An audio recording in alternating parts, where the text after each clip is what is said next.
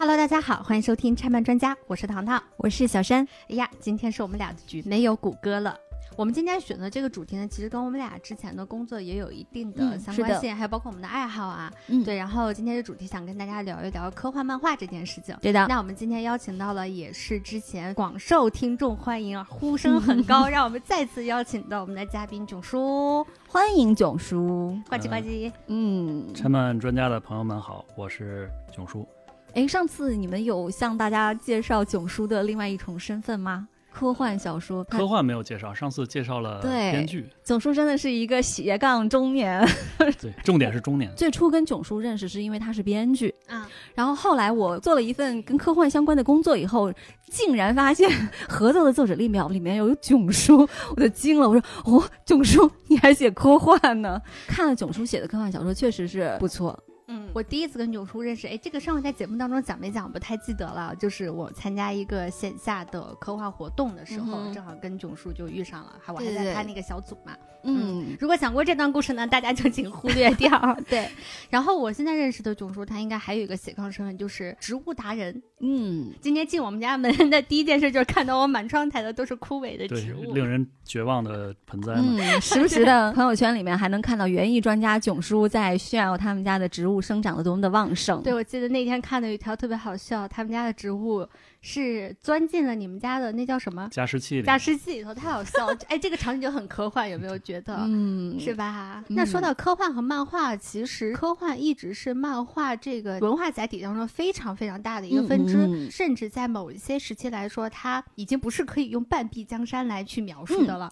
它漫占画还有动画都是这样的。你比如说，我们拿日本的科幻漫画的这个嗯发展的历史来简述的话啊，嗯你看像早期的铁臂阿童木，对吧？嗯其实手冢治虫的大门，包括火鸟，是的，其实都是科幻漫画。非常多。对吧？然后再到后期呢，偏少年一点，我们大家非常熟悉的，像什么机器猫，嗯，就哆啦 A 梦、嗯嗯嗯，阿拉蕾，然后什么福星小子、呃龙珠，这其实都是属于奇幻科幻类的作嗯，品。因为在国外的话，应该是科幻、奇幻是不会分得特别清楚的。包括星云奖、雨果奖这些奖项，他们都是会把科幻和奇幻在一起评选。他们的科幻、奇幻奖这样项就说是两幻。啊，对，是包括像我们到了那个九十年代的开始，我们之前频繁的聊过，也是那个小山的命门啊？什么？EVA 呀、哦，对对对，对吧？是的，是的，是的，对吧？其实也是科幻作品。然后其实我是后来才知道，原来小时候看过一些少女漫也算科幻，比如说《天使红河岸》，也算科幻作品。尼罗河的女儿，Really？那他们也是标签，就是怎么时间穿越吗？应该是他们的标签里面是有科幻的，这小的时候以为这是那是个爱情故事还挺勉强的呢。其实就是把穿越题材你加一个，我发明了一种时间机器，嗯。然后它迅速的就科幻起来了。嗯，你这样说，《寻秦记》，《寻秦记是一部科幻作品。哎，好像也没有毛病，嗯，对，是的，对，那可能这些作品对于新的一代的受众来讲，可能会相对比较陌生啊。大家熟悉的嗯嗯嗯。偏现代一点的作品，像什么《寄嗯生兽》啊，对吧？然后那个天呐，《五星物语》和《二十世纪少年》好像也很老哎。五，星物语》真的很老，很老，很老了。五星物语都是圣斗士时期的事儿了。对对。对，宫壳、冲梦，对吧？这些都是大家现在比较熟悉的一些科幻漫画作品。嗯啊，那动画就不一一举例了，对吧？比如说宫崎骏的大部分其实都是跟科幻和奇幻是相关的。嗯嗯，所以这么简述了一下，发现其实科幻就幻想类作品嘛，应该是这么说，嗯就是漫画里面绝大部分作品都是幻想类作品的。嗯，嗯，比例很高。对你回忆一下，从小到大看到的很多作品，其实都是这个类型的。嗯嗯，你可以试着这样去考虑，就是你，呃，试着去举一些反例啊，嗯举出哪些例子说它不是幻想作品的漫画。那比如说像，呃，运动题材的，对我刚才啊、或者想说嗯像这个音乐题材的，嗯嗯，流星花园也不是，对纯恋爱题材的，哎呀，对啊，辉夜大小姐也不是。对。哎，囧叔，你看哎过吗？呦我没看过，那你还能对得上只是能对我给你对，们四月新番第三哦季要上了，对是吗啊，也是小山另外一个命门。请大家看完这个第三季就打住吧。听说辉夜 大小姐的那个漫画最后结局非常的拉胯，然后我看评论就有说，大家请在奉新季就弃了，第好第三季就是很凤星季连载长篇漫画的一个最终的宿命，是吧？它非常的可怕。那我来，我们继续，因为我我不知道囧叔小时候有没有看过那个 国总是是梳子北的 嗯，对，我的国童年就是改革开放初期，啊，是吗？那有可能，有可能它出现在你的青少年时代。在九十年代初的时候，其实国内是涌现了很多的漫画家，那个时候更多的是去借鉴的是日式漫画的。对。于是就有了岩开的《雪耶》，对，还有陈翔的《小山日记》。雪夜我记得还曾经出现在科幻世界的广告上，是不是？因为它对它确实是一个科幻故事。就这两个很奇妙的都是科幻故事，但只是他们他们是连载漫画还是？是连载的。那个时候，因为国内的本身的漫画杂志真的是命运多舛，嗯。所以这两部作品也是中间很周折，他们在不同的杂志上连载，因为可能连载着连载着这个漫画死了，对 然后，当时换一个的国内地儿。漫画土壤也不太好，能够刊载漫画的专业期刊也很少，嗯，是的很，多都是在一些比如游戏期刊上面，哎，呃，开一个小栏目，勉强能够挂一些这个漫画，嗯，那就导致了中国早期的一些呃漫画作品，因为游戏期刊呢，肯定呢游戏的主题大部分都是幻想类的了，嗯又加上受当时的日本漫画的影响比较多，呃，所以早期我们看到的一些中国漫画作品是以幻想为开端的，可以这么说吧。嗯这两部确确实实它都是科幻作品。嗯一个是男主角有一天收到了一个就是包裹，嗯然后里边出现的是一个哇 大胸长腿的美女，嗯，刚开始是雪夜就是那个形象，嗯她是一个来自于未来的人类。这是哪两个字？雪夜雪椰椰就是下雪的雪，雪的雪，椰子的椰，椰椰椰树。啊嗯，雪椰是一个外星人还是什么？它应该是来自未来的人类吧？好像是另一个次元吧，我也记不太清楚了。我的印象就是有一点像电影少女那个感觉。嗯，对对对啊，然后好像是说那个在雪椰所处的那个时代，人类世界已经好像是核污染还是什么的，所以他就从未来回到了现在这个时间，然后就遇到了男主嘛。然后《小山日记》呢，它里面其实就是有一个智能机器人，它的画风是非常像鸟山明的。所以可以看出来，那个时候的漫画是确实受到日本漫画非常大的影响。你像我的童年就完全嗯是被日本漫画塑造的，嗯偶，尔掺杂一点 美漫。嗯，对，嗯所以其实我们中国的科幻漫画，照你们这么说，还比我想象要起步要早很多。嗯曾经是有过一些基础的，但是这个基础起步很。艰难，嗯等于嗯起了个范儿，一直也没起来。因为这个土壤问题呢，就是一个是没有市场，没有形成规模；另外呢，没有专业期刊，没有载体；第三个，嗯出版上呢又不是一个特别健康的、良性的一个环境，嗯，所以就会导致很长一段时间里面，这个国漫啊，而且就是说难听点，当时的我们这一批吧，受众的嘴又很刁，呃，评论界也不太健康啊，所以那时候真的很不容易的，对，很不容易嗯。你画了一个作品，辛辛苦苦出来以后，总被人说你要不然点子是抄袭谁的，要不然你画风是致敬谁的。就是都看了些，但是大家都是开嘴炮的。对，可能大家那个时候对于创作本身到底该怎么去理解，也不是一个很清晰的一个时代。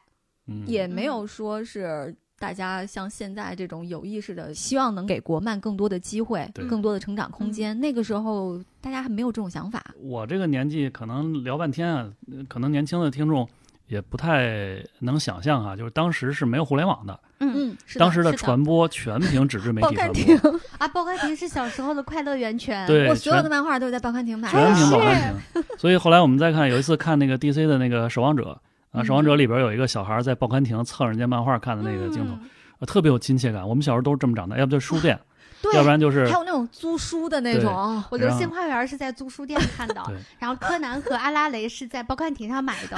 啊，你还赶上柯南的这个出版，我们都我我们那时候基本上就是，我跟柯南曾经同龄过。所以那个时期的漫画发展起步很艰难，因为嗯大家不像互联网是你想追看，比如说我们现在拿到一个某某漫画的 APP，对吧？嗯，打开之后呢，你嗯你就可以从成千上万的选择。从你上次看的那张可以接着看，或者是你没看过往前追看。那个时候不是说你有钱就能买得到的，对而且那个时候感觉跟地域也特别有关系对对对对。对比如说我和糖糖因为都是西安的嘛，我们可能看漫画已经撑死在那种租书摊儿上的，或者说是那个报刊亭。嗯，但是我当我有一年暑假去上海的时候，我就觉得我的眼界太开了开阔是吗？对，就是你还记得我们跟谷歌聊过这件事情，就是嗯他小时候能够接触到的漫画和动画要比我们早，然后要比我们要全一些。是的，是的，是的嗯，因为他跟真的北京嘛很不一样。所以这个东西，因为那个时候娱乐产产品，就是你整个国家的流行文化传播速度就是偏嗯慢的一个状态。大家可以看到，就漫画平台和漫画杂志开始逐渐丰富之后，其实有大量的中国的新兴的科幻漫画嗯作品在不断的产生。那我们之前和之后呢，也会给大家做很多的推荐嘛，在这里面我们就不赘述了。那今天想给大家推荐的这个中国科幻漫画呢，其实它真的是科幻漫画，因为它画的是刘慈欣的中短篇小说。对那刘慈欣的我们就不用再多做介绍了，我觉得他现在已经是属属于上到我奶奶都知道的人，因为我因为我带着我我带我九十岁的奶奶去看了《流浪地球》，对，然后奶奶看完之后跟我说一句话说，他们怎么没有领导？感觉奶奶看懂了，你看，对，当然刘慈欣的优秀的作品不仅仅是获得奖的《三体》，嗯，然后还有被改编成了电影的《流浪地球》，嗯。其实他有非常多的中短篇小说，也是很优秀、很好看的。嗯在二零二零年的时候呢，中信出版社嗯。开始在逐步的改编他的作品，把它变成漫画，嗯。然后来进行发行出版。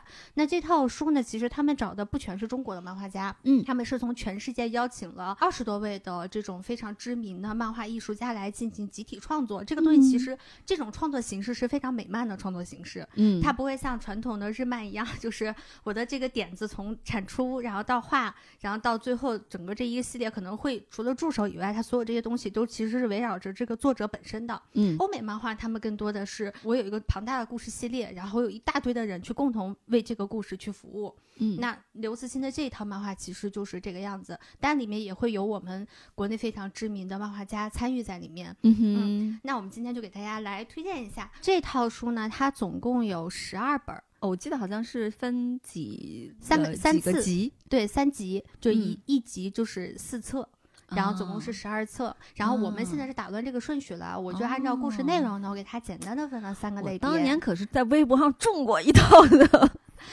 我没有，我也抽过奖，然后我全部都是自己买的。然后当时说有有一封那个刘慈欣的手写信，然后我一收到一看，嗯嗯嗯，啊，那个你还有这个呢打印的，啊就？印刷的，那这三个类别分别是什么呢？人类总归要灭亡嗯。啊，然后第二个呢就是战争永远是永恒的主题，嗯，然后第三个呢就是大刘那让你觉得特别绚烂的想象力。嗯。嗯嗯，大概就是分了这三个主题，我们会跟大家简单的在这主题当中挑一些我们真的觉得不错的，嗯，作品跟大家详细的讲述这句话很微妙，我们真的觉得不错的作品，就整体来说，这十二个故事都选的不错，毕竟大刘的本人段位在哪儿嘛，是他代表着一个中国科幻的顶级水平。嗯，嗯就是我经常看他的作品中，会有一种感觉，就是我好想把他脑袋扒开看一看，看看他的那些点子、嗯那些想象力是怎么得来的。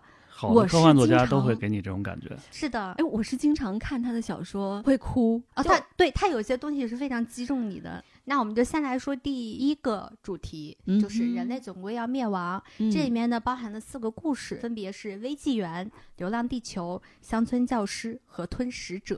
嗯嗯，就我们刚刚前期在聊天的时候，囧叔有跟我讲，他很喜欢《微纪元》改编的那个漫画。对，因为说实话，就是科幻小说改编的漫画，我看的并不是特别多。嗯，呃，微纪元是国产的还是说全都部不都不是特别多啊。当然，你要说漫威、DC 这种也算的话，那看过一些啊。但是科幻小说和漫画之间，在国际文化市场上都存在一个干瞪眼儿的一个现象，就是小说是小说，漫画是漫画嗯啊。因为科幻漫画很多它没有 IP，它就是自己原创的嗯嗯啊。科幻小说呢，有很多没有改编成漫画，因为小说到漫画这一步，它确实存在着一个创作者的一个屏障，因为。漫画作者往往他不倾向于去改编别人的东西，他更倾向于去我自己做一个全能的嗯从故事到分镜到绘画，然后到最后这个整个出版，他是这样一个全产业的操作者。呃而且感觉上科幻小说，它很多在创作的时候，它也不会特别考虑它把它做成视觉产品，无论是影视啊还是漫画啊，所以这个就可能会有一个对有些嗯可能也并不合适，有些可能在文学上表达呢是会比较成立的。嗯嗯嗯嗯，你当然你把德江的小说，我觉得就很难去改漫画。对，因为漫画这个嗯载体本身相对来说是一个更泛娱乐的东西，就是大家希望它轻松一点，需要它给我带来的是一个娱乐的功能。嗯而文学和电影代表着一种更严肃的东西，相对嗯。来说，因为之前看那个阿西莫夫那个《神们自己》的时候，就会嗯觉得他完全构造了一个新的一个是嗯。生物形态，不是单纯的像咱们的雌性、雄性啊，它会有嗯好分几种，三种吧。然后它的那个想象整个是非常完整的，然后非常有意思的。嗯但是一旦落地，你想象它是不可能被视觉化的你就只能在你的脑海里面去脑补这些东西啊。对，嗯就是伟大的科幻作家，很多时候会给你一些意象。嗯呃，上次我们聊标人的时候也聊到过，这意象这个东西其实是东方人特别擅长使用的哈。是的，这些东西呢，一旦你要把它视觉化，有些时候就会观感上可能低于或者是超越了嗯这个原著粉丝的预期。嗯有一篇我忘了叫什么名字的小说，和是我很小的时候在，大概我初中的时候吧，那也就是九十年代，对上世纪九十年代，在科幻世界看的。这个很像火星任务的一个故事，但是它里边有一句话的描述，我印象很清楚，就是他说打开了一个火星上的一个建筑的门，嗯然后里面出现了一团发光的结构体。嗯，这个结构体呢，原文写的是说，它以一种人类无法理解的形态在运动和变化着。这个东西，你说你怎么把它画出来，嗯对吧？你怎么把它拍出来？你只能脑补。嗯，这个我觉得已经属于原作者在写的时候属于作弊了，啊就是你的嗯这个他自己可能也没想得太对清楚。但是呢，我们在小说改编的，比如说漫画或者是嗯拍成剧、拍成电影的这个过程中，确实能看到很多优秀的例子。嗯它不但做到了把原著的意象比较好的视觉化了，嗯，而且呢，他还能够针对漫画的受众对这个载体的需求，比如我们刚才说它有娱乐化的这个需求，嗯还有这个受众的年龄分布，它也会进行一些改编。那嗯，微纪元就是其中一个例子。对那，微纪元呢，因为它讲的是一个大刘非常喜欢用的一个灾难，就是太阳灾难啊，他讲了一个嗯氦闪，嗯，呃，跟《流浪地球》其实面临的是同样的一个灾难太阳跟大刘过不去，应该而且是大刘跟太阳过不去。大刘跟太阳过不去，这个太阳，而且我怎么了？这个这个太阳吧，它跟人类也过不去。流浪地球大家都知道是一个什么故事啊？那太阳要爆炸了，对吧？对人类说，哎，这太阳再过四百年爆炸了，我们赶紧把地球装一引擎开走，对吧？是，啊，咣咣开走了，这是电影里看到的部分。然后实际原著讲的是什么呢？你开走之后，到了那个冥王星，到太阳系边界了，回头一看，四百年到了，这太阳该炸了。结果没炸这个，没炸。没炸，人类就开始阴谋论啊，说这个当时说这个太阳炸了，一定是你们人类为了这个谋取政权，啊，这编的阴谋论，我们叫你有没有觉得这个阴谋非常像是大刘自己编的？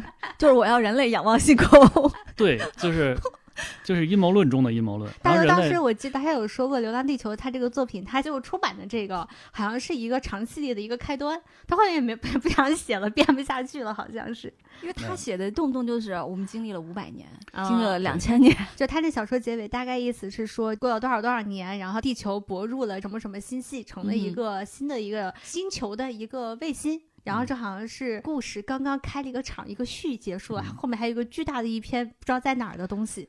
他这个大刘呢，你要讲大刘这个放过的卫星啊，就哥 那可以单独做一期节目，是吧？太多对了，，但是我们就说《流浪地球》这个氦闪哈、就是嗯为什么说这个太阳总是跟人类过不去呢？嗯是因为在《流浪地球》的结局里面，人类不是阴谋论嘛，说这个人类联邦政府欺骗了我们，嗯所以他们就发起了一个引擎夺还计划，对吧？把这嗯引擎抓过来，把地球开回去，开回原来的位置。你看到位了吧？没炸吧？嗯，到那儿光炸了。对是为什么呢？说这个太阳的氦闪这个时间啊算错了，好吧，没有按照原来的这个预定的时间炸。这是《流浪地球》的故事。对微纪元的故事是什么呢？比原来的计划早了几百年炸了对，啊，也是氦闪。就是人类还没有做好万全准备的时候，它炸了。人类呢发现这个太阳，还有我印象中，哎呀，这很多年前的，我记不太清楚具体的数据了，好像有嗯一万多年吧，一万八千年还是多少年之后它好像提前了几百年。啊，提前了三四百年就炸了。嗯炸了之后，当时人类就说，我们现在要活下来，唯一的办法就是主动进化嗯，啊。主动进化的方向呢，经过各种争论呢，发现就是把我们变成这个纳米级。纳米级的人。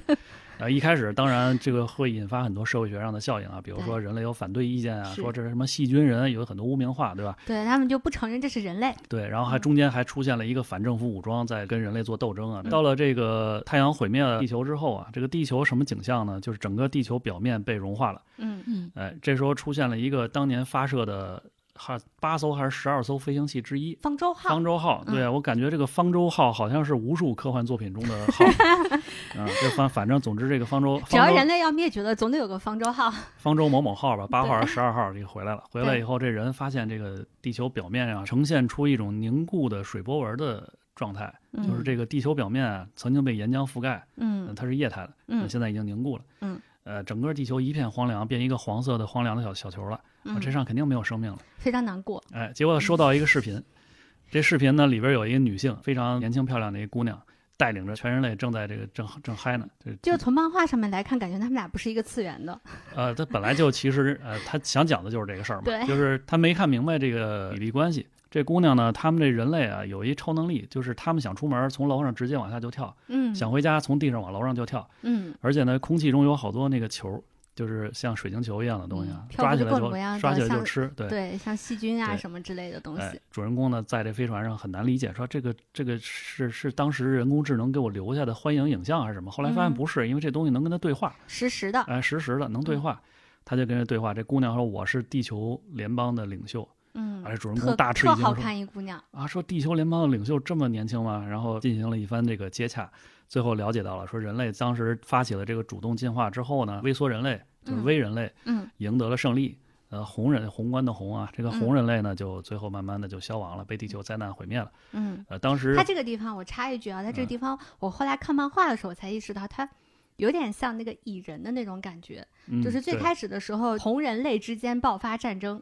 然后彼此都打不过彼此，有一部分红人类呢，其实是想保留微人类的这一波的那个科学家。对后来微人类就说：“我能帮你干掉他。”然后就问了一下他们的作战计划，包括嗯拿到了什么作战地图啊什么的。嗯因为他们太小了，纳米级人嘛，嗯所以他们可以钻到各种各样的缝里头，通过三个小时就把那个不知道是什么武装，我也记不得了，嗯就是那个红人类的另外一波就给打败了。对，他们是曾经联合过的。嗯呃，这个故事的结局呢，就是红人类就是他找到了一个地下的巨大的一个仓库嗯啊、当时是红人类在毁灭之前，因为当时并没有意识到会提前三百年爆炸嘛，嗯呃，所以人类没留下来。但是当时有一个时间胶囊计划，嗯，好像是叫这么个名字吧，就是在类似吧，反正也是各种嗯科幻作品当中在这 个地下仓库留了很多各种基因啊，动物种的这个。子、各基因之类的。然后嗯就重建地球，重建地球呢，红人类跟微人类共享技术，共享地嗯球，然后就幸福快乐的生活在一起，对吧这是？漫画的结局，这是漫画的结局。嗯然而原著并不是这样的，原著最后就是又干起来了嗯，啊！我记不太清楚 happy ending 不可能是大刘的 大刘不会 happy ending，什么？这个就大刘 happy ending 的作品非常少，一会儿我们也会讲到。对我们把这点儿稍微展开的意思，就是要说选择它作为漫画的一个出版物吧，嗯选择这个 IP 可能也有这方面的考虑，就是一方面呢，它的视觉化比较容易实现，像我们刚才说了一大堆哈，说这个科幻点子很难视觉化，是想说什么呢？就是一个宏观的人类和一个微观人类，他们在漫画上去表现这个视觉化，不像说。有一团人类无法理解的发光体在运，这个它比较相对来说呢，就是大小嘛，这个事儿就是就像一个，比如说一个一个孩子，一个婴儿哈，他嗯开始认识这个世界，那就是这个东西多大多小，什么颜色的，对吧？然后是硬的还是软的，它这种感性认识都是从这儿开始的。嗯那这种大小的尺度上的这个变化呢，让人类很容易理解。你比如我们看，嗯像你刚才举的这个蚁人的这个例子，嗯，也是这样的。其实蚁人的尺度要更小，对蚁人甚至已经到了次元层面了，就是进到那个次次元都出不来了。嗯那这个我觉得是微纪元是一个漫画改编比较好的例子，一个是说它小说本身就很适合。对，一个是嗯选选题很适合，它的嗯视觉化比较适合用画面去呈现。嗯另外呢，就是它的这个考虑到受众啊，嗯呃，一个是好理解，这个嗯对小孩儿、小朋友来说呢，青青少年来说好理解，嗯，就是缩小灯，机器猫不是变大变小变漂亮嘛，对吧？我们这有缩小灯，变漂亮，对，这个还我票票权。对，那这个是最好理解的。其实嗯我们今天看到这十二部里边有很多非常华丽的科学幻想的嗯，点子哈，很多时候呢，这个点子。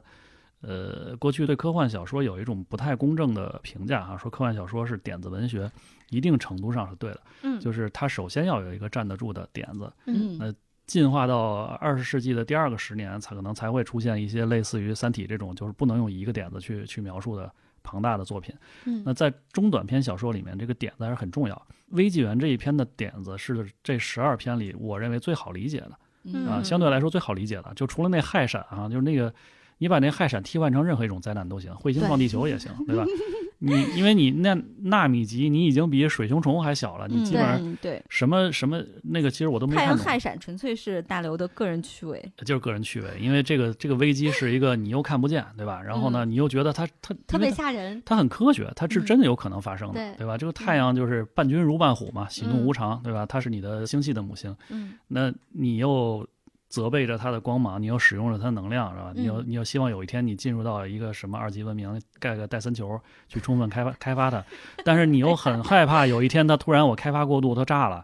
害闪还是没开发它，人类没招它，没惹它，他就？自己了。哎，后边我们还会讲到其他作品里边关于这个太阳系能源的使用啊，以及导致了生存资源的这个争夺啊，嗯甚至产生了星际间的地缘政治啊等等这些。嗯但是在微纪元里面这些都没有，嗯微纪元是一个非常简单的创意，但是大刘有本事把它写的很科学哈。他把嗯前面那部分就是灾难那一部分，他其实是一笔带过了。对，他更多的讲的是整个红人，奇观，对，讲的是奇观，是红人回到了地球上所看到的一切，对以及跟他们的对话讲。到点子文学，就会有一种特别明显的感觉，就是你看那种嗯一般一些的那个科幻小说，，嗯你就会有一种，他们也是有点子的。嗯这个点子你觉得似曾相识，嗯嗯但是呢，他能把那个点子写得很 boring。嗯，但是等于挥霍掉了这个点子。对，嗯我感觉好像你又点了无数个人的名字。没有没有没有，我我其实我其实想去衬托一下，说特德江那个、啊那个叫什么来着？感觉给你植入了美颜滤镜的那个啊，审美干扰镜，啊，对对对对，审美干扰镜。我是审美干扰镜那一篇，就是我看过很多小说写这样的一个点子，嗯但是特德江那个是可以把那个写的特别的深，特别特，然后可以翻出来很多的层次。但他那个也是没有办法你去被影视化或者怎么改编，你只能你这靠自己些说半天还是变大变小变漂亮嘛？对没有错，这人类的原始欲望。但是。他能把这写的让我觉得是这个点子里边儿绝对是出类拔萃的，对，是的，大刘也是，就是他不但有很多别人没怎么写过的点子，他还能把一个别人写过的点子写的特别的精彩，嗯，嗯，嗯，角度很清奇，对，这个点子还存在一个问题，也不能说问题吧，就是科幻作者会存在的一个痛点嗯嗯是什么呢？就是我们写的时候呢，在科幻作者圈子里面管这个痛点叫腰斩，啊，就是你想到一个点子，嗯，呃，我们比如会去问问三丰老师啊，三丰老师大家都很熟悉啊，科幻圈的这个科幻评论家人肉数据库对嘛，三分钟人肉数据库对。行走的，啊，没毛比如说我最近在写一个植物学主题的，然后我就去跑去问三丰老师，我说那个有没有什么植物学的科幻给我参考一下？三丰老师很谦虚的说：“这你问我，我上哪儿给你找去？”然后啪转眼发了一个十五篇的一个列表，就是一般我们都会先问一下哈，然后这种过程呢，就你可以规避一些。对，那当三丰老师都无法规避的时候，你写到一半儿，你突然发现，在国外的有一个论坛上有一个巴勒斯坦籍以色列裔作家写了一个什么科幻小说，还是七六年写的，他给你点子撞了，你都写一半了。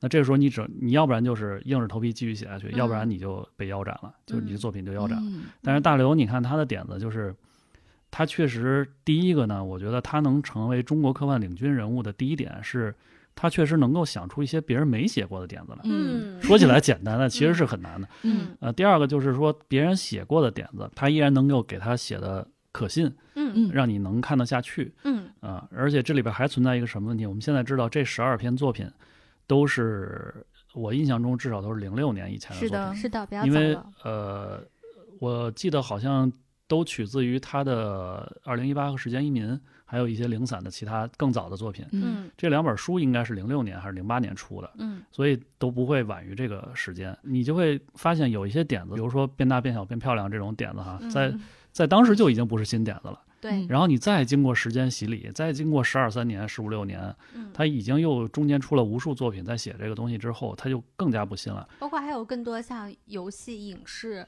动画作品，然后在不断的在用这些东西，不光是国内，就是国内国外吧，就各种各样的娱乐载体在呈现这些点子。嗯然后像大刘这种作家呢，你会发现你永远可以相信他把这些点子写的不枯燥。嗯啊，而不是说这个点子可能被别人拍过了。像我我我写了一个戏，呃，是个科幻剧，然后呢，我写的时候哎二零一五年好像知道是哪对个 Dream Reader，HBO 那个吗？对，然后呢，后来就上了 HBO Asia，现在已经上 HBO Max 了，嗯正式在全全球市场登陆了。嗯那你就会遭遇到全球市场的差评，对吧？所以我是中国第一个拥有美国顶级评论家差评的这个科幻科幻作家，对，那他给我的那个评论非常的刻薄，他说《嗯 Dream Reader》是一个《盗梦空间》和谁谁谁的一个丑陋的 丑陋的孩子，那个谁谁谁是一个美国著名的连环杀人狂，就反正是一个非常恶劣的一个评价。以所以我特别想知道�总叔，你看到这个评论的那种感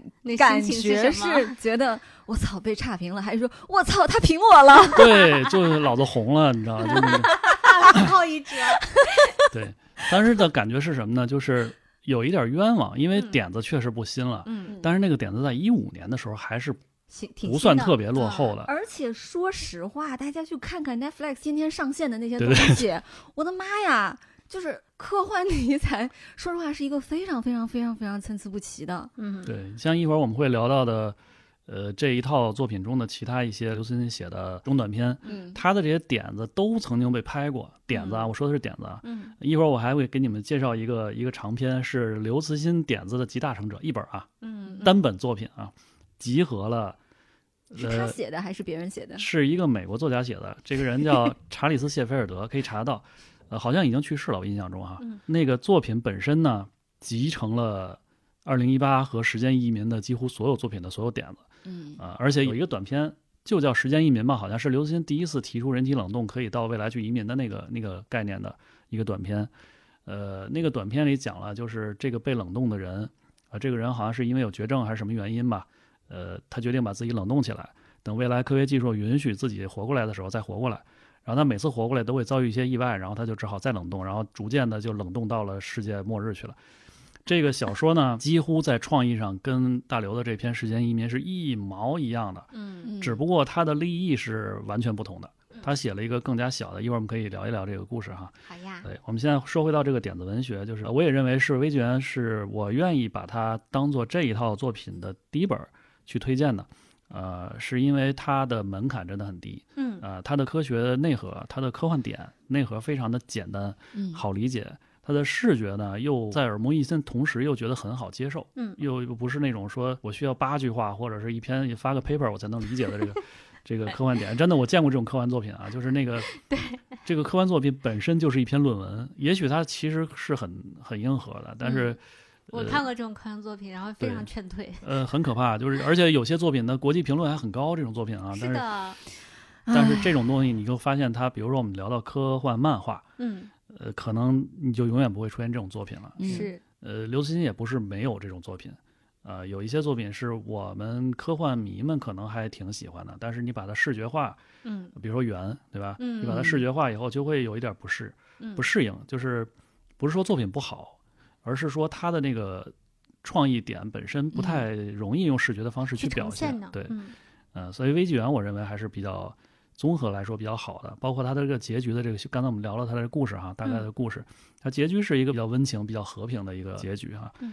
那这个在刚才我们也说过了，在大刘的作品里边相对是比较少的。对嗯、然后我们后面的十一部基本就不太会看到这种结局了。哦，没有，还有一部啊，还有一部，还有一部乡村教师，乡村教师，对，对所以我们把好、呃、这个好的结局的这个故事，我们放在前面啊，大家先有一个乐观的这个环境去期待这这些作品，因为嗯真的往后我们会看到刘慈欣的本来面目，对吧？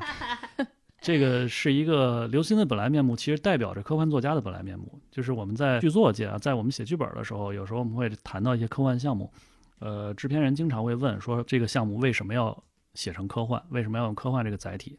比如我们小时候看到过一些作品，名曰科幻，实际上就是呢把在一个游轮上发生的事儿给扔到太空飞船里面去了啊对，就叫科幻了。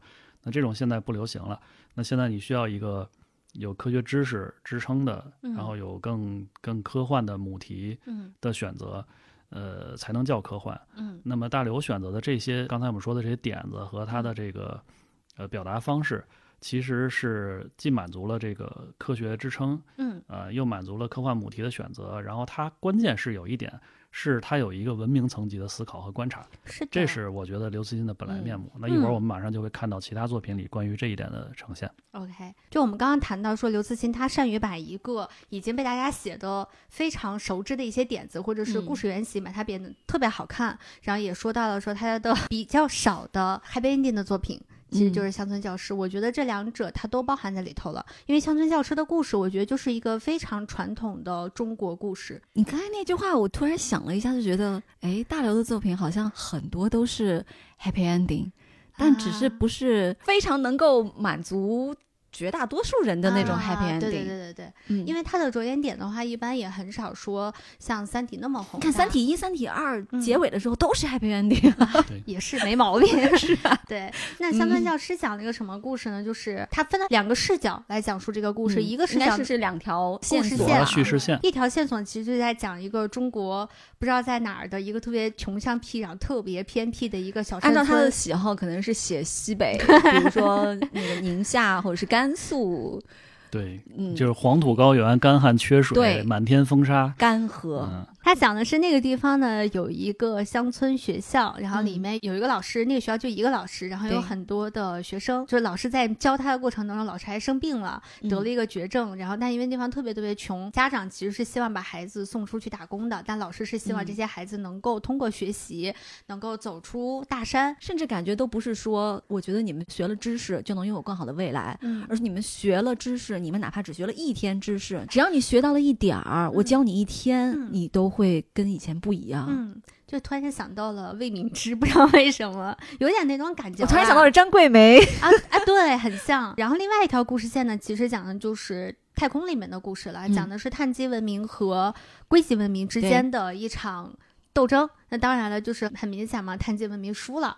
然后呢，硅基文明的那个帝国呢，就他们干了一件事儿呢，好像是他们当时要把战败的文明赶到银河系第一悬臂边的缘边边缘上去。其实也就差不多是咱们这一块儿，对，因为他们要让他们禁锢那个战败文明的那一片区域，是不可能有任何的技术发展。对，嗯，然后让他们再有机会的。他们其实想干那个事儿呢，就有点像那种咱们地球上说第一岛链那个事儿，就是我把你都赶到那边去了，中间这星球我也不一定占领，但是我嗯就让它空着，就是成了我归集生命的一道防护线。哎，就就有点像，他就喜欢把地球上的剩余的人类全都赶到澳澳大利亚亚，对，就把你们圈到那儿，你们在那儿苟活着吧。对他们做出这个判断呢，是因为他们有一套扫描系统，通过这个扫描系统可以判断这个星球上的文明的等级，你的文明层级达到一定程度以上，就可以就可以就可以不被这个杀死，对，然后就啊可以把你赶出去，把你赶出去。你文明层达到一定程度以下的时候，认为你就是蝼蚁，你没有存在价值，给就把你杀死掉了。嗯，所以有一天呢，这个硅基文明的舰队呢就来到了地球附近，开始对于地球上的生命进行这个智慧扫描。嗯他们扫描的方式呢，就是随机选取了几个孩子，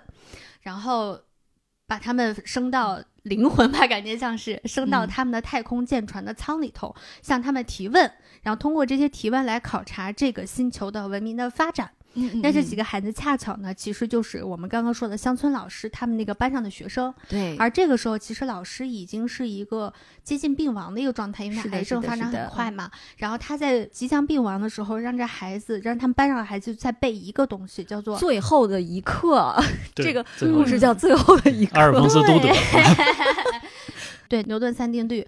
我印象当中，小说当中有一段，就是老师说你必须要重复，你们不断的重复，你要让我听见。最后他应该就是在孩子的背诵声中，然后就离世了。嗯嗯嗯，嗯，然后等到这些孩子被叫到太空之后呢，他们问了很多很多问题，嗯，这些孩子都答不上来。这个时候，他们已经觉得这个这个文明不太行，我们就把它给干了吧。对但是 距离那个他要发射，就是快那个马马上就要发生对那个什么它又中间有光波之类的东西。十分钟的时间。嗯，然后这边人家想着，哎，十分钟，哎，反正这十分钟闲着也是闲着嘛，那咱们问再问个问题跟大家唠唠。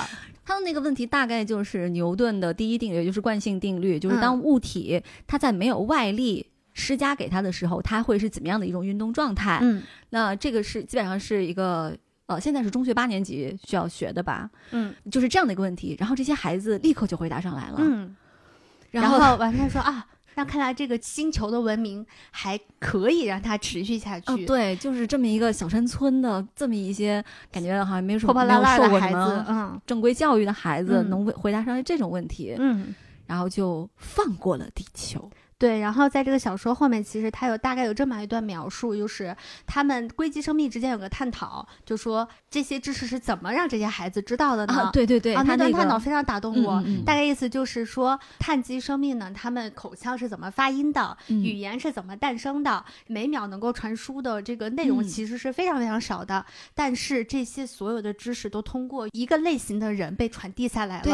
然后他在最后两个字就是教师，这个人类就他是教师。就讲的是那个这些人类嗯知识在一代人和另外一代人中间去传递，就是教师。嗯，嗯我当时看到这一篇文章的时候，我印象特别深刻。我在高铁上，我嗯看完之后就是热泪盈眶，因为我自己有一个亲身经历，就是我从零八年年初开始，我就是在参与一个公益组织，就是在援建，我们也是偏远山区，就不说具体哪儿了啊。他的希望小学到现在为止十五年，我们建了十几所援建吧，建了十几所希望小学。在这么多年当中，其实我们打交道了非常非常多的乡村老师。真的就是很穷的山村，你像我们的一小当时穷到什么程度呢？老师都不愿意来这个学校，他马上是要一个被撤并的一个状态。然后通过我们和当地的教育部门的一起的援建吧，现在这个小学成为当地非常有名的一个教学基地。嗯从那个小学毕业的很多孩子，现在已经在北京上大学了。嗯所以就是你知道吗？当我看到这篇文章的时候，我的脑海里面一下就回忆起了太多跟我们打交道的那些中国最最最最基层的乡村老师的形象。他们嗯。真的非常非常的不容易，而且他们不光是要在条件非常苛刻的情况之下去教育这些孩子，这个条件苛刻有的时候不仅仅指的是他们的教学环境很苛刻，嗯。还有一种呢，就是一直到我们一七年，我们去看一些小学，它的硬件质量已经非常非常好了，全校园覆盖 WiFi，全部都是电子屏讲课。但是这个学校从一年级到校长总共只有九个老师，他们有非常好的电脑机房，有非常好的音乐课的房间，但是没有相关的老师。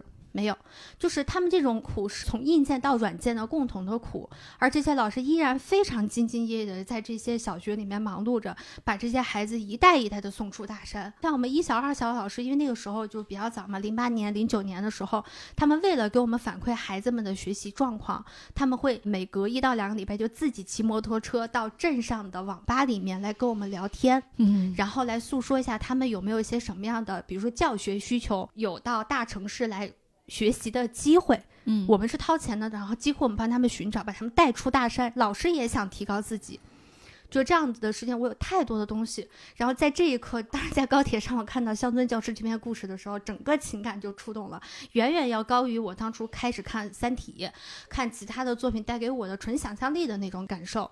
我觉得这是大刘很多作品带给我的一种感觉，就是他真的是把科幻和我们中国人自己的故事结合在一起了。就是我们刚才前面所说过的，就是大刘的作品里面有非常多作品是展示着中国的乡土气息乡的。愁是吧？嗯对，然后但又很打动人，它不是那种让你觉得哎呀特别哀怨、特别绵长、特别什么的，它会让你在这些故事里面看到希望。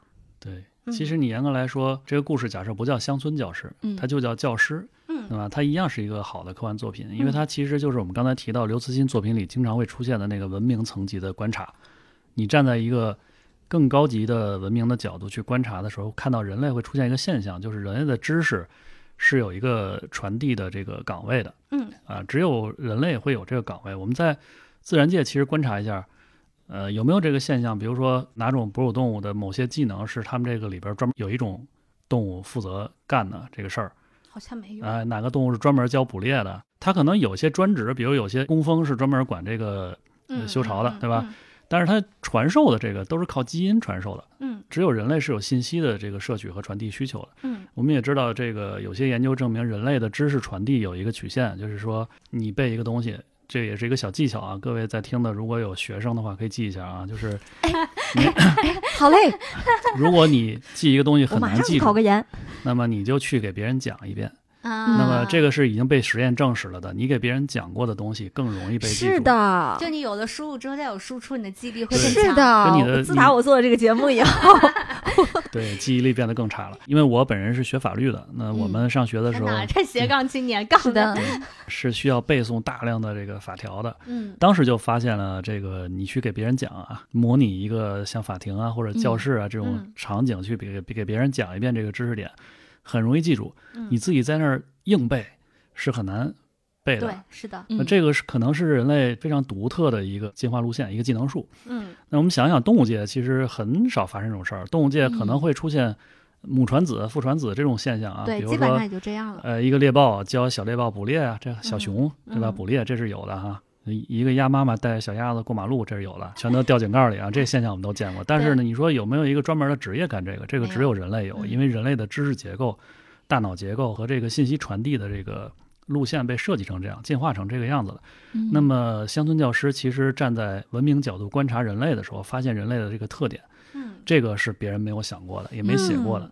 但是如果只到此为止，它就叫教师，它不叫乡村教师，对吧？嗯啊，真正触动人的就是我们把这个观察、这个思考从文明层级的思考拉回到中国的东方的思考的时候，嗯我们就会看到一个乡村教师，他在绝境中，嗯，他用生命努力的，对他燃烧自己，他要把这个知识要传递给下一代，他嗯甚至不知道我传递完了能能咋的？你们就能走出大山吗？嗯我记得这个老师他本身的学历也不是特别高，他应该就是像魏敏芝他们那个年代，就是应该只是上过初中还是什么，有肯定比小学的知识要高一点的人，然后就回乡支教了的那种人。对。嗯另外就是整个小说里面呢，包括我们在漫画里也能看到啊，就是它存在大量的偶然。嗯，是的，这个文明选择地球，嗯。然后地球里选择了这个孩子，嗯，这个孩子碰巧被这个老师教了，这个老师碰巧教了呃他牛牛顿三定律，顿三定律，那全部都是偶然。那假设任何一个偶然脱节了，嗯。这个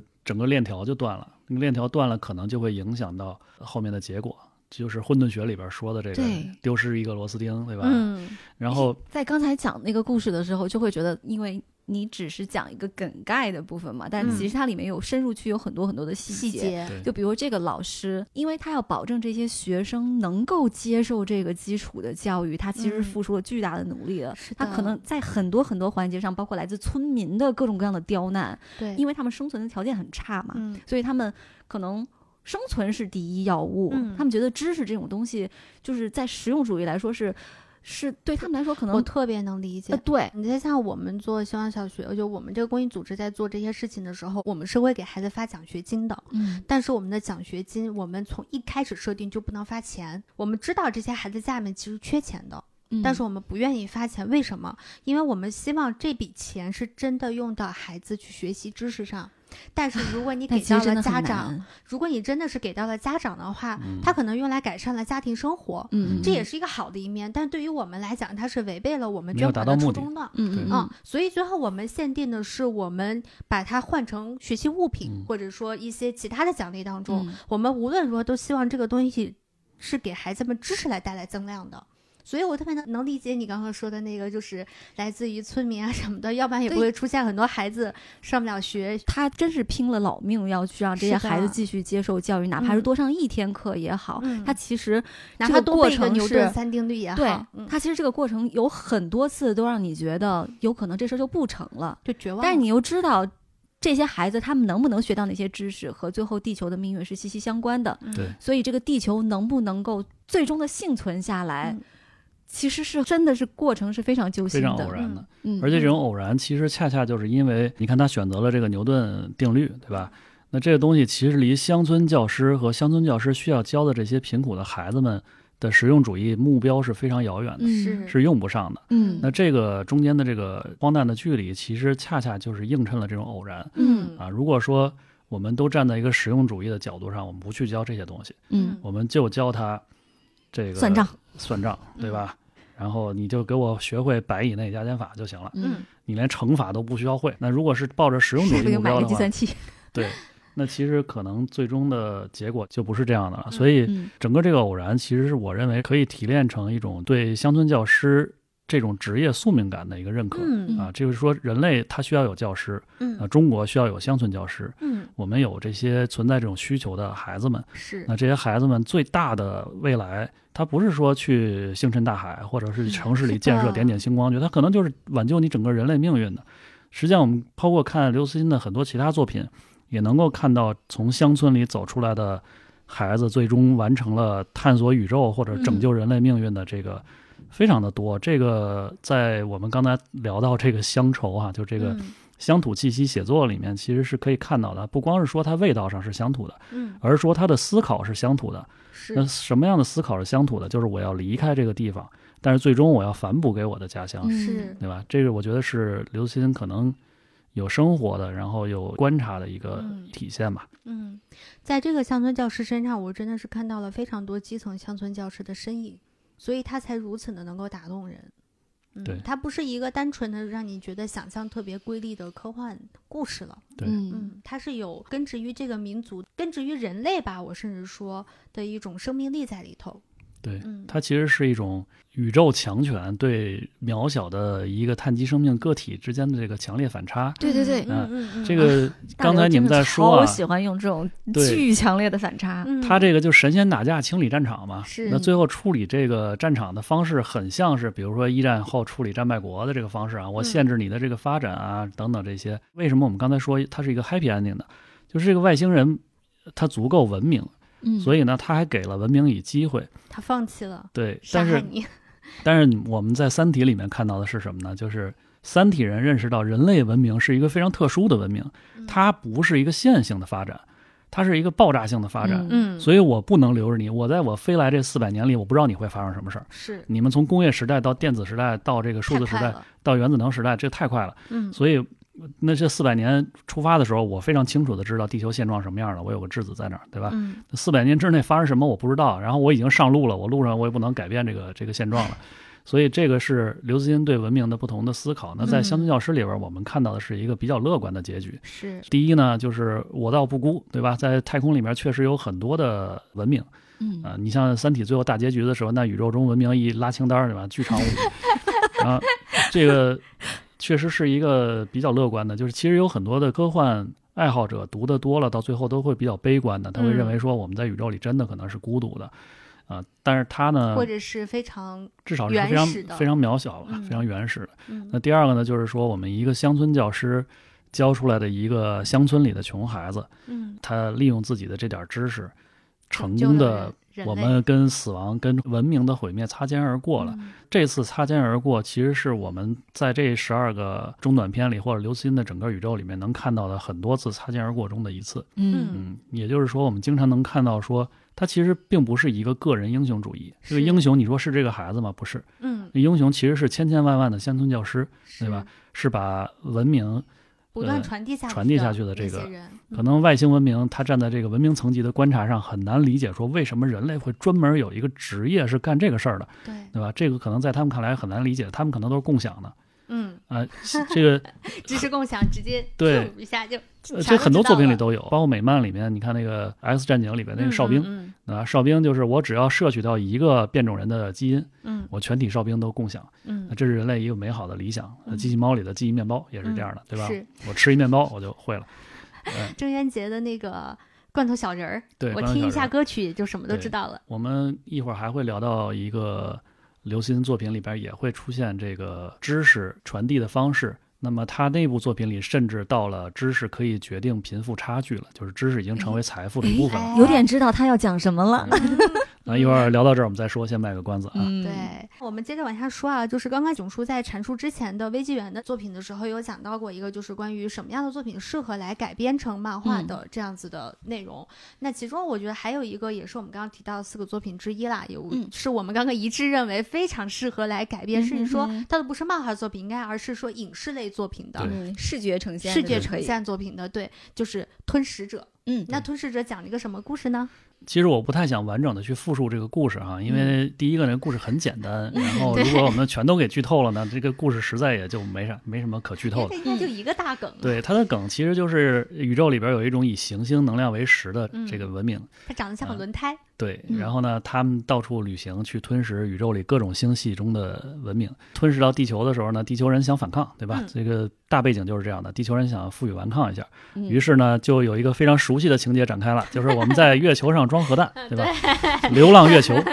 对，哎，这里边呢就出现了一个偶然的现象，就是我们发现这个外星飞船它有一个加速度极限，嗯我们只要让它逼它达到这个极限，它就会自毁。嗯于是我们就拿月球点燃核弹去炸它。嗯，结果这外星人呢，他也负隅顽抗，他就开了一个四倍速极限，四倍界王拳，对吧？然后就 就就去试图逃 逸他。开了会员，然后完了年四倍速，哎，这个年龄又出来了，四倍界王结果的结局呢，就是月球没有成功。那我们这一代将军呢，认为好像失败了。嗯结果过了忘了几百年还是多少年吧，然后人们发现这个飞船上有一大裂缝，啊，就是他四倍速界王拳会对身体造成很大的负担啊。然后这个真的很有年代感的描述。然后最终就是呃，这个裂缝呢也没有解决问题。那第三方呢，就是这个外星人最后他匆忙的离开了地球，他吞噬地球的过程中没有细嚼慢咽，对，然后给地球留下了一些残存的资源，甚至还有一些海洋什么的哈，嗯就走了。然后这个时候，地球人就开始想，哎，外星人他那么残暴，所有被他吞噬过的星球都是荒漠，对吧？甚至都没了，对，物理上消失了。那为什么地球能残存呢？其实就是几百年前打那次战争的时候给他造的那大裂缝。嗯导致他就只能仓促的就要离开这个地球了对。那这部作品其实本身呢，没有什么太深邃的思考，嗯呃，但是它整个的这个视觉是特别宏大的。它其实有一点像是一种视觉上的炫技，嗯，就是我写了一大堆的这个深邃的思考，文明层级的神仙打架了。嗯，今天我给你玩一个视觉上的这个是视觉系，对吧？我就是当时看这个故事的时候，因为它里面有故事嵌故事嘛，它有对举到一个白山王国，好像是啊，我还在那琢磨这个故事背后的含义是什么。看到最后，我就嗯，他他去，对他就是一个很适合拍成电影的一个作品，对嗯，他这个故事本身呢，看到中后段的时候，你会发现跟吞食者已经没有没有什么太大关关系了啊。啊，但是这个其实我因为我们今天聊科幻漫画嘛，所以呢，这个有一个延伸阅读、课外小阅读哈，就是大家去看美漫的时候，可能看到过一个吞星者。吞星者呢是一个超级反派吧。我在看刘慈欣的这个吞食者的时候，几次的曾经把他跟吞星者搞混，因为吞星者也是靠吞食这个星球资源，然后来壮大自己的这个实力的。吞星者其实里面是有一点思考的，就是他有一些同盟和使者，这个吞星者想去吞噬一个星球，这个星球上有文明，这个文明中的一个人就站出来说：“我愿意给你当使者，条件就是你不要吞噬我的星球，嗯。我愿意去帮你找别的星球。啊。啊，就是带路党。”但是呢，这个人大家一开始就会觉得啊，这是吞星者的带路党，他是个坏人。后来大家就发现，吞星者和这个？都不是坏人。嗯，他是要去找宇宙中没有文明的星球，去给吞星者吞，因为吞星者又是宇宙中的一个必要的存在。就类似像生物链上必须要存在那一环是吗？对他后来有好几个使者，甚至索尔都好像曾经是他的使者，但是他的第一个使者就起到了一个带路党作用，嗯那就是我给我去给你找没有文明的。那这个听起来呢，就有一点像是《乡村教师》里边那个神仙打架处理嗯 处理战场啊，嗯我要找一个这个文明层级比较高的给你划走，文明层级低的我给你抹掉了。那么这些就体现出科幻漫画，包括科幻小说作者在创作的时候呢，是能够把自己抽离到一个高于我们所在的这个星球和文明的一个角度嗯去审视的。那这也是我们在读或者去写、去创作科幻作品的时候会经常参考的一点。嗯，在吞噬者的漫画里面，如果大家要去看，它有很多就是打斗的场面。嗯，我觉得如果把它变成动态的话，要好看很多，因为还蛮而且我记得漂亮的。好像很好笑，那里面不是有一个使者吗？啊。叫大牙。大牙，哦，嗯对对对，然后他是是要把那个使者。他。是要把人类当做那个就是饲料，他这个去开那不是，我觉得大牙他是一个很纠结的人，就是他不知道对人类是一种什么样的感情，又爱又恨的那种感觉。人类还是那种就是对于他们吞噬者来说是那种什么很爽口的小零食啊，他把人类圈养在上面，圈养到六十岁，然后完了只有高官才吃得起人类。嗯，然后他还有一个衍生的一个就是有关的一个作品，就是《诗云》，它其实里面一个主要的角色也是大牙嘛，啊，它其实就是那些被吞食者。他们圈养起来的人类，他们嗯发现给他们听音乐，让他们欣赏诗歌，他们的肉会更好吃。所以这些艺术是在人类被圈养之后依然哎保留下来了。我们的好像我们的有一些饲养场也是这样子的。哎，对，其实就跟我们养对牛据说日本的给牛可以听音乐哈，对是一样的哇。对。哇，人类有一天你就是他们的奶牛，对我们就是我们就是他们的高级蛋白牛质，是是是的，嗯是。